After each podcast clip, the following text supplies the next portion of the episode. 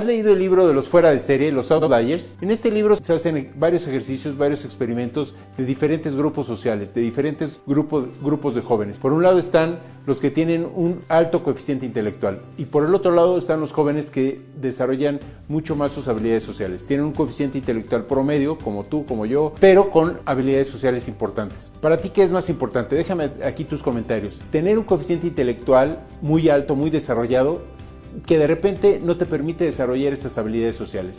O tener un coeficiente intelectual promedio que te permite desarrollar tus habilidades sociales y al momento de tener un desarrollo de tus habilidades sociales vas a poder tener una mejor convivencia con tu mundo exterior. Generalmente las personas que tienen un coeficiente intelectual alto, como por ejemplo Einstein, tienen dificultad para desarrollar sus habilidades sociales. Las habilidades sociales nos van a ayudar no nada más para poder convivir con nuestro mundo exterior, sino también para poder generar una mejor familia, para tener unos mejores hijos, para tener una pareja con la cual nosotros podamos convivir. Déjame otra vez tus comentarios y vamos a seguir platicando de este y de otros temas. Yo soy Edson Prudhomme y en Case Travel somos apasionados por dejar huella.